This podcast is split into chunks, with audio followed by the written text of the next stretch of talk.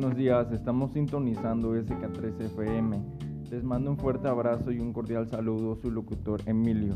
Comenzamos con las noticias del día de hoy, miércoles 17 de marzo. Estados Unidos evalúa peticiones de México y Canadá sobre compartir vacunas.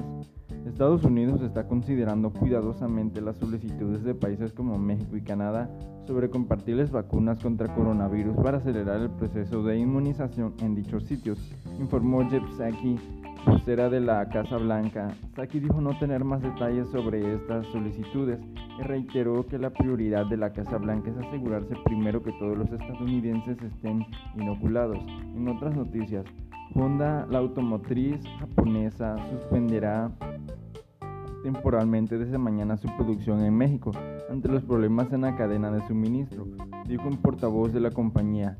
La empresa informó en la víspera que las fallas en la proveeduría le obligarán a, tener, a detener la producción en la mayoría de sus plantas de automotrices en Canadá y Estados Unidos. A partir de lunes, sin dar a detalles, Toyota Motor también dijo que recortará parte de la operación de esta semana en algunas de sus fábricas en Estados Unidos, citando una escasez de productos petroquímicos.